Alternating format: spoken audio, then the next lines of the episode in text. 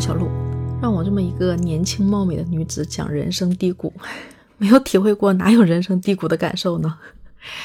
开玩笑，其实我觉得，不管是小时候上学，长大了之后步入社会，还是说你在处男女朋友，或者在结婚生孩子，在各个阶段的时候，其实人生都是有起有落的。有的人可能很幸运，一生都很顺遂，但是大部分的人啊，一定是像心率一样有起有伏的，对吧？嗯，其实我自己的人生跌谷，我有经历过，不是没有经历过。上学的时候，我觉得可能就是那一段学习不好的阶段吧，就是小学三年级的时候，其实是一到三年级的时候都是人生低谷的状态，因为学习不好。就是怎么也听不进去老师讲的东西，听不懂。后来还是我爸一点点教我，我才慢慢的走出这个人生低谷。那一次不是靠我自己，但是也许换个人也不一定教得会呢，对吧？那长大以后的人生低谷有两次吧，我觉得两次都摔在感情里面，也是够可以的。第一次的人生低谷其实是事业跟爱情都跌到谷底。也没有什么事业一说吧，反正就是职场上刚刚开始就跌到了谷底。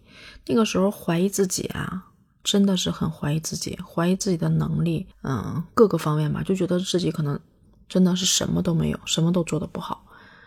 那一次回家待了一年多，啊，然后这中间自己在学习一些东西，因为好像就是那种不甘心的感觉，就觉得不会一直这样在家里待着。会出去，每天出去，偶尔还会跑步步。那时候基本上跑不了，就是跑，整个人就会喘的厉害。那时候还不会不会练习怎么能跑步的那种喘气。那段时间大概持续了也就一年多那个样子吧。可是我觉得啊，包括最近这几年，我觉得我还是在低谷里面。好像在高峰的时候也没多高峰，但是低谷也不太轻吧，反正低的低的有点严重。其实我现在回想回想，低谷里的生活挺好的，因为你知道，当你在低谷的时候，人是相对的要清醒一点。开始可能是麻木，后面是清醒。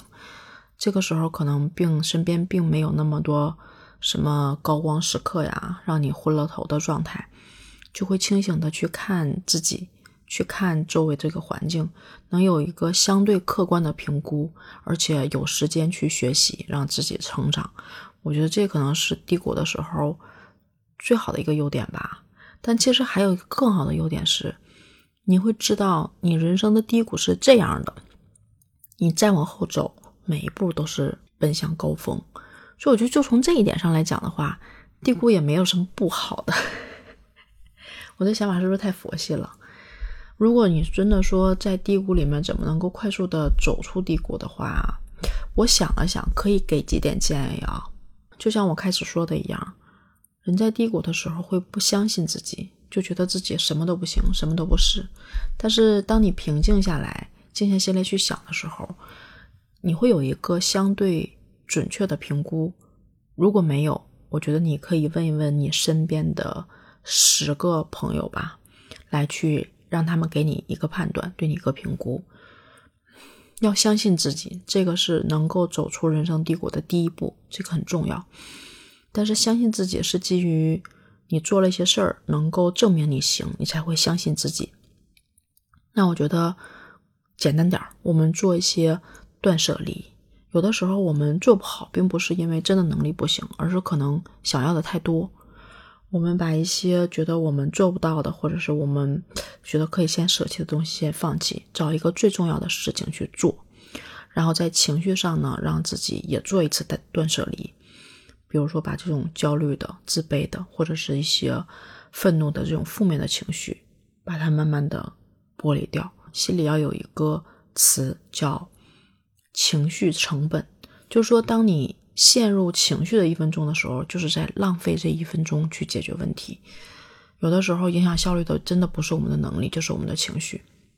另外一个，我觉得我们要相信爱。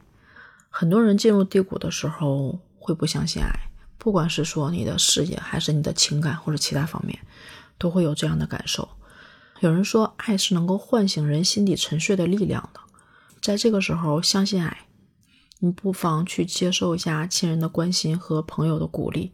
在这种支持下呢，你看一看，你已经走了这么远的路，这会儿你就不能坚持了吗？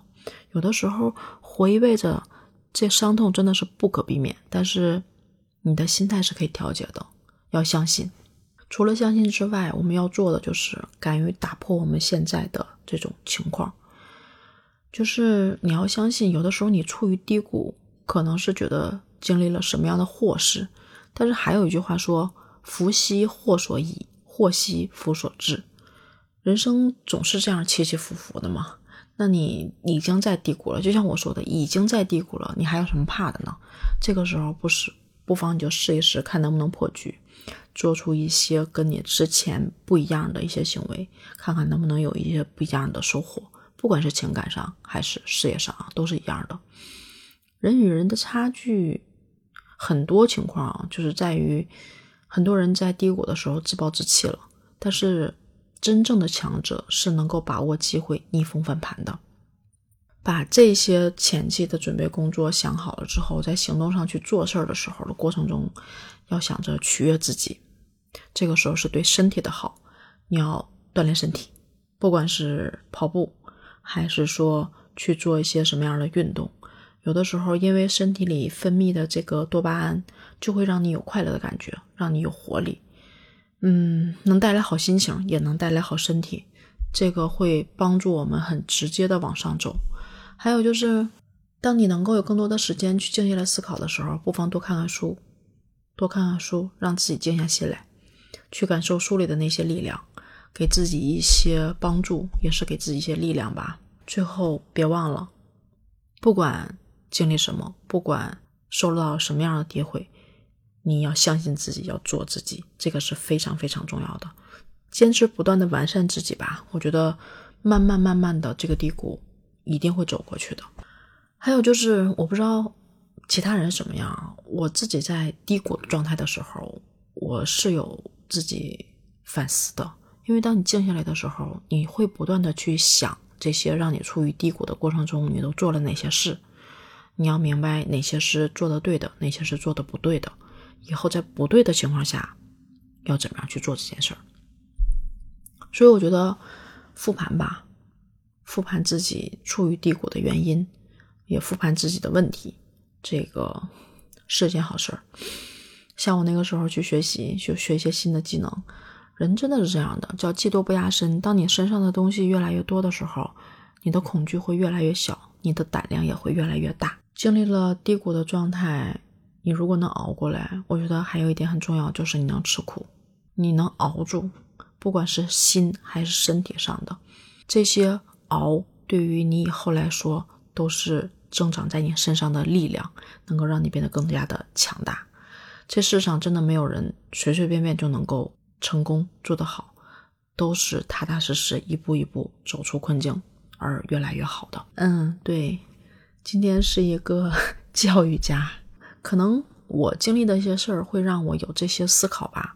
我觉得反过来，当你处于低谷的时候。嗯，想想我的这个建议有没有用？如果有用，给我留个言，点个赞吧。好了，小乐就说到这里，拜拜。